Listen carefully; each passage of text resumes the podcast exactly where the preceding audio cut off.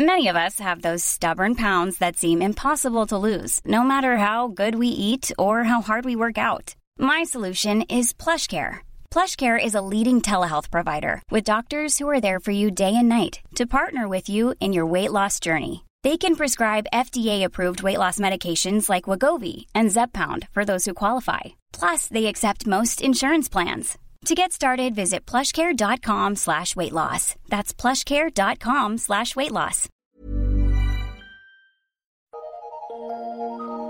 Eu sou Mário Persona e essas são as respostas que eu dei aos que me perguntaram sobre a Bíblia. A sua dúvida é se teria algum problema você se emocionar e chorar ao ouvir a palavra de Deus ou escutar um louvor. É preciso entender que a verdadeira adoração não é fundamentada nas emoções do nosso corpo carnal, mas sim no espírito, no nosso espírito. E ela é gerada por uma fé genuína na pessoa de Cristo. É também uma adoração consciente, não algum transe ou êxtase incontrolável. Apenas os verdadeiros salvos por Cristo podem ser adoradores, o incrédulo não adora a Deus. Deixar-se dominar pelas emoções e perder o controle do próprio corpo não é algo do Espírito de Deus, mas é algo da carne. Por isso, Paulo fala claramente de culto racional, ou seja, feito dentro da racionalidade dos sentidos e não com a perda dos sentidos.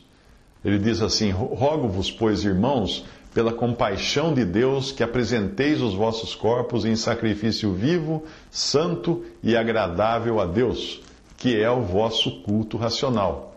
E não sede conformados com esse mundo, não tomem a forma desse mundo, mas sede transformados pela renovação do vosso entendimento, para que experimenteis qual seja a boa, agradável e perfeita vontade de Deus. Romanos 12, de 1 a 2. O Senhor Jesus também citou a lei mosaica ao indicar que o amor que o Senhor demandava não era uma paixão louca, inconsequente, como as paixões carnais, ou como a dedicação extremada dos pagãos que cercavam o povo de Israel. Não é isso. Deus queria um amor consciente, com o total controle da mente do adorador. Ele, eh, quando é perguntado a ele, mestre, qual é o grande mandamento da lei? Jesus responde: Amarás o Senhor teu Deus de todo o teu coração, de toda a tua alma e de todo o teu pensamento. Esse é o primeiro e grande mandamento. Mateus 22, 36 a 38. Os profetas de Deus não caem desacordados, perdendo os sentidos, não ficam rodopiando pelo chão, não ficam se estrebunchando, não, como fazem os médiums espíritas, cujos corpos são dominados por demônios. Quem profetiza segundo a ordem divina, ou seja, profetizar significa falar da parte de Deus, quem faz isso, faz isso no total domínio da sua inteligência e dos seus sentidos. Não sai fora de si. O espírito do homem continua sujeito ao próprio homem e não a alguma entidade exterior. Paulo escreveu assim: e os espíritos dos profetas estão sujeitos aos profetas. 1 Coríntios 14, 32. Mas isso não significa que a adoração eh, de um crente deva ser fria e calculista, desprovida de qualquer emoção. Emoção, não. De modo algum. Uma pessoa que não, não sinta e nem se emocione com estímulos internos ou externos, provavelmente sofre de eh, esquizofrenia, ou então talvez seja maníaca depressiva, ou pior ainda, talvez seja um psicopata. Esse último caso não demonstra, eh, pessoas assim, pessoas psicopáticas, psicopatas, não demonstram qualquer emoção, não demonstram qualquer sentimento, ainda que esteja matando uma pessoa. Não tem qualquer, não, não passa nada. As emoções podem encher nosso coração, então, quando nós ouvimos uma pregação da palavra de Deus ou um hino, lágrimas podem verter de nossos olhos em momentos assim, mas certamente isso é muito diferente de perder os sentidos ou se deixar dominar pelo, pelo, pelo que, pela pessoa que prega ou pelo ritmo da música como em alguns cultos neopentecostais que mais parecem shows de rock e outros que mais parecem uh, coisa sessão espírita. Jesus chorou diante do túmulo de Lázaro. Sim, chorou. Não porque ele tinha morrido, porque Lázaro tinha morrido, tivesse morrido, não. Embora os presentes pensassem ser esta a razão das lágrimas, falassem, olha como ele amava, ele está chorando, né? Mas ele chorou porque ele viu a ruína, a desgraça causada pelo pecado. Eh, quanto a Lázaro, Jesus sabia que iria ressuscitá-lo em cinco minutos. Então não deve ter sido uh, por de saudade que ele chorou ali, mas chorou de ver a ruína, de sentir a ruína em que o mundo foi transformado por causa do pecado. Às vezes as pessoas me escrevem dizendo que creram em Jesus, porém não sentiram nada e querem saber se é normal. Bem, eu não conheço nenhuma passagem que diga chore ao, ao crer em Jesus e será salvo. Não tem isso. Uma conversão pode ter diferentes efeitos nos sentimentos das pessoas. Uh, algumas pessoas são mais emotivas, outras não. Mas também pode se questionar se aquilo que chamou de conversão não foi uma mera assertiva intelectual. É? Eu, eu me refiro àquele tipo de declaração de fé mecânica, feita por alguém que não demonstra qualquer sentimento de remorso ou arrependimento por seus pecados, ou de alívio e gratidão por receber a certeza da sua salvação eterna ao conhecer Jesus. Por isso é muito cuidado, sabe, com aquelas pregações do Evangelho que terminam assim, uh, com o pregador falando assim: repita comigo, eu, eu, creio, creio, em Jesus, em Jesus, como meu, como meu Salvador, Salvador. Não. A conversão não é tabuada para decorarmos e, e pela repetição ou pela imitação, mas é um profundo trabalho do Espírito Santo na alma da pessoa.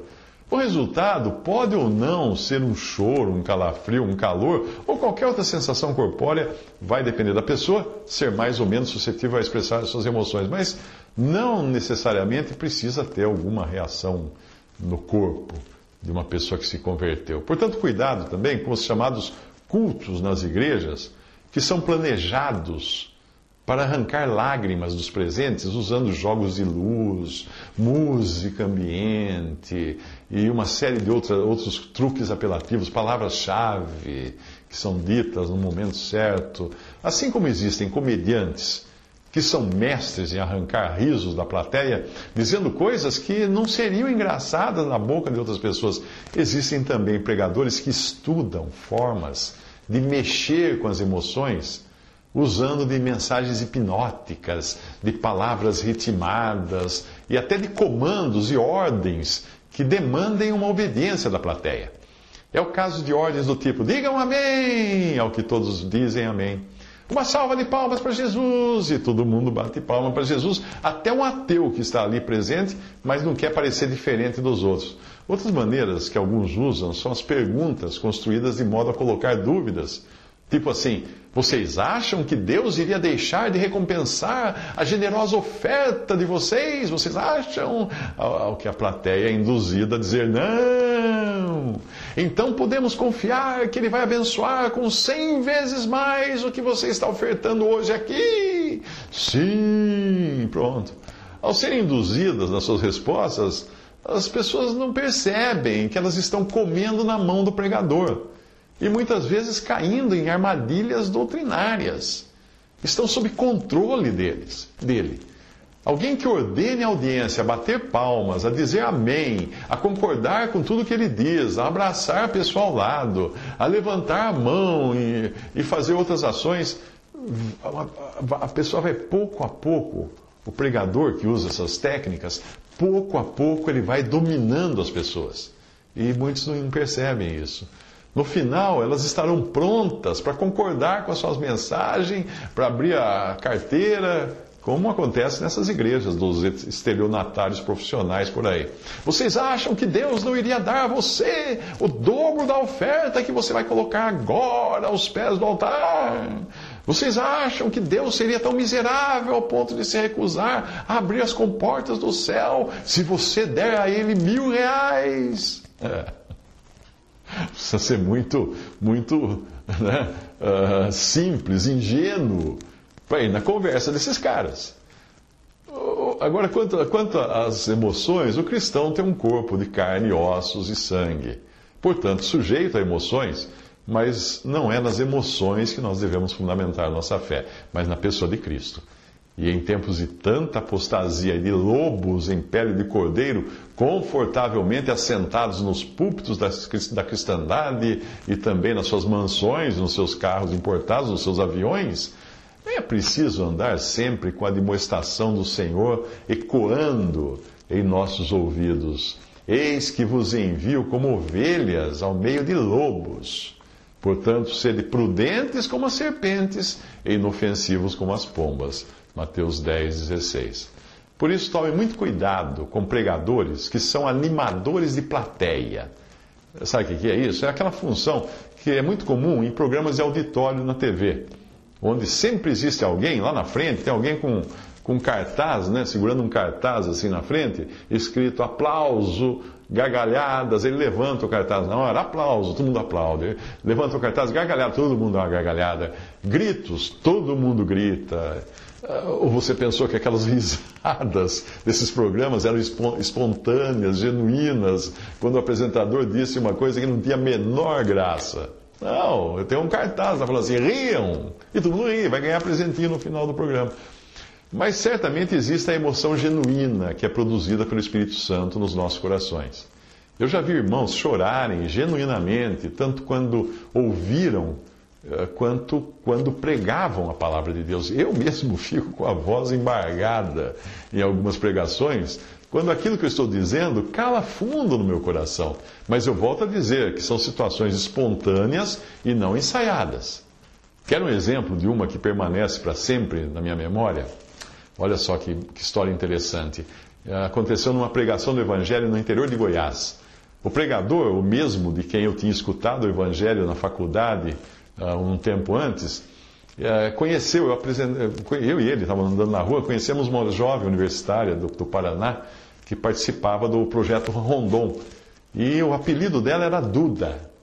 É, aí, aí ele conheceu, apresentei para ele também, em outra ocasião, em um momento diferente daquele, um homem que estava trabalhando no meu sítio, estava capinando o meu sítio. E o nome dele era Elisiário que é um nome que não é muito comum, não é um José, um Luiz, né? é um nome não simples. Aí naquele dia eu convidei algumas pessoas para a pregação da noite e eu convidei também a Duda e o Elisiário, que não se conheciam, nem sabiam um quem era o outro. Aí depois de pregar o Evangelho da Graça, falar do amor de Deus e salvar o pecador, aí como às vezes costuma acontecer, alguns pregadores têm esse costume, o pregador fez um apelo. Mas ele usou os dois únicos nomes de pessoas que ele viu naquele pequeno salão ali, que ele conheceu. Eh, os outros ele sabia que eram convertidos, então pegou aqueles dois. Ele falou assim: O Senhor quer salvar você, Duda, e quer salvar você, Lisiário, para um dia vocês estarem com ele no céu. De repente, o rosto de Duda, da garota, da, da estudante, ficou branco como cera ela parecia chocada. Então ela caiu em prantos. Aí nós fomos conversar com ela, preocupados, para saber se ela estava bem. Ela explicou que quando ela tinha três ou quatro anos, o seu pai morreu num acidente de caminhão. E ela não se lembrava, ela era muito pequena, não se lembrava de como era o seu pai. Por isso que a sua mãe sempre consolava ela, dizendo que uh, um dia ela iria se encontrar com seu pai no céu, que ela ia encontrar seu pai no céu, que seu pai no céu. E a maravilha disso é que o pai dela chamava-se Elisiário. Não, aquilo não tinha sido coincidência.